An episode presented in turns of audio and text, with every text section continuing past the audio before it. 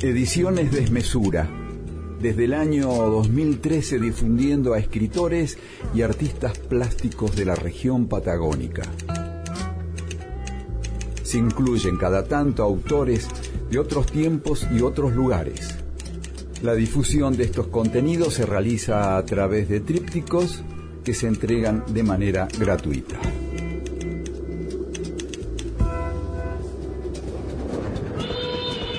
nos encontramos con la hoja número 2, narraciones de Guillermo Luis Rodríguez de Comodoro Rivadavia, el Guille Rodríguez, con ilustraciones de Caroli Williams de la ciudad de Sarmiento, también Chubut. Y vamos a leer El doble suicidio del Filomeno Cardoso. y yo lo conocí. Se llamaba Filomeno Cardoso.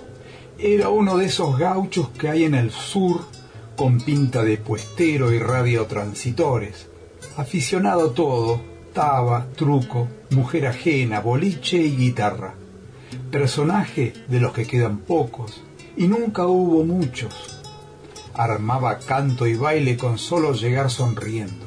Para cuentos, el mejor guitarrista, payador y pendenciero como pocos. Pero solía andar bueno mucho tiempo y mire lo que pasó. Cayó un día medio tristón, a eso de las ocho de la noche, al boliche del turco. Todos advirtieron su llegada y esperaron la sonrisa que precedía cuentos, mentiras fabulosas, pumas, diablos o difuntos.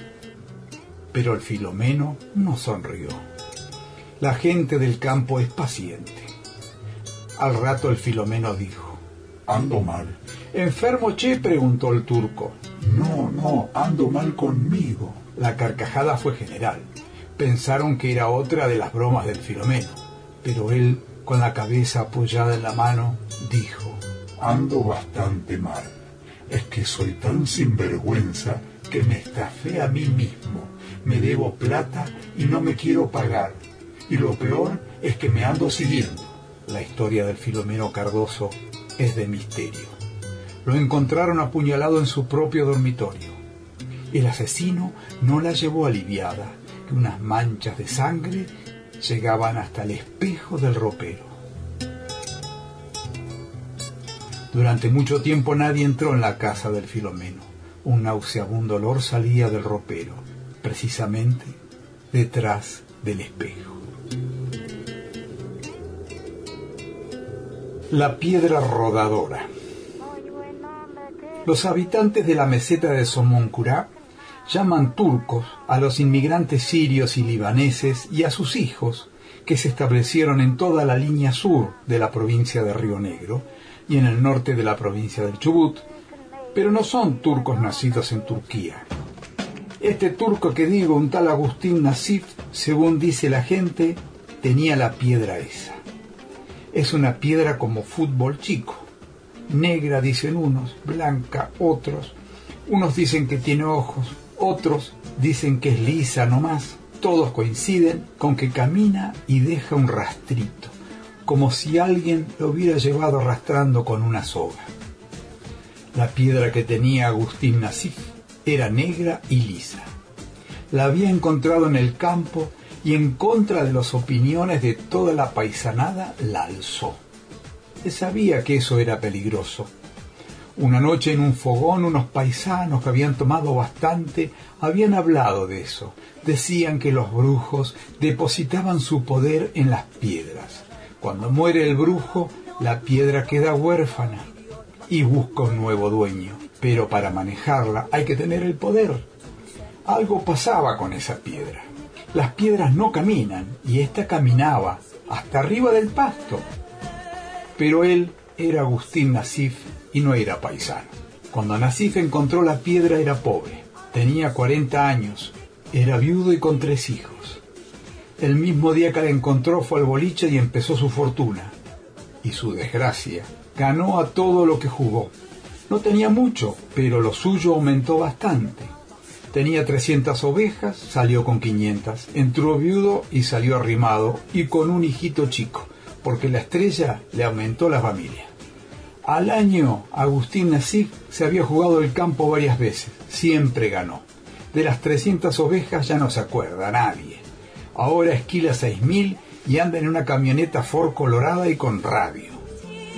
Siempre aumentaba sus fortunas en la timba, y la estrella fue la primera de una serie de estrellas que se le llegaban a la casa fascinadas por una extraña atracción.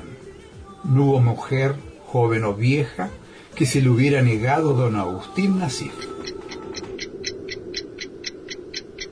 Veinte años después quiso cortar esa racha de suerte que lo acosaba.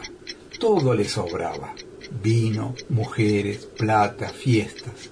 Pero Agustín estaba cansado. Entonces empezó por alejarse de los vicios.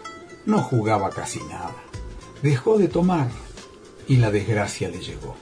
Primero le vino la mancha y se le murió mucho ganado. Después le agarró ese nudo en el estómago que fue su calvario. El turco, que era cabezón como él solo, dejó de tomar del todo. No jugó más, no miró más ni a su mujer. Al mes estaba muerto. Un sobrino de él, Elías, se apoderó de la piedra. El pobre no tenía ni alpargatas nuevas para ir al entierro de su tío. A los dos meses usaba reloj japonés y un anillo de oro en el dedo chico. Hoja número 2. Guillermo Luis Rodríguez de Comodoro Rivadavia, con ilustraciones de Caroli Williams de la ciudad de Sarmiento, también Chubut. Ediciones Desmesura. Si querés obtener el material escrito, podés solicitarlo enviando un mensaje pablojaviergil.yahoo.com.ar o por mensaje privado en la página del Facebook Ediciones Desmesura.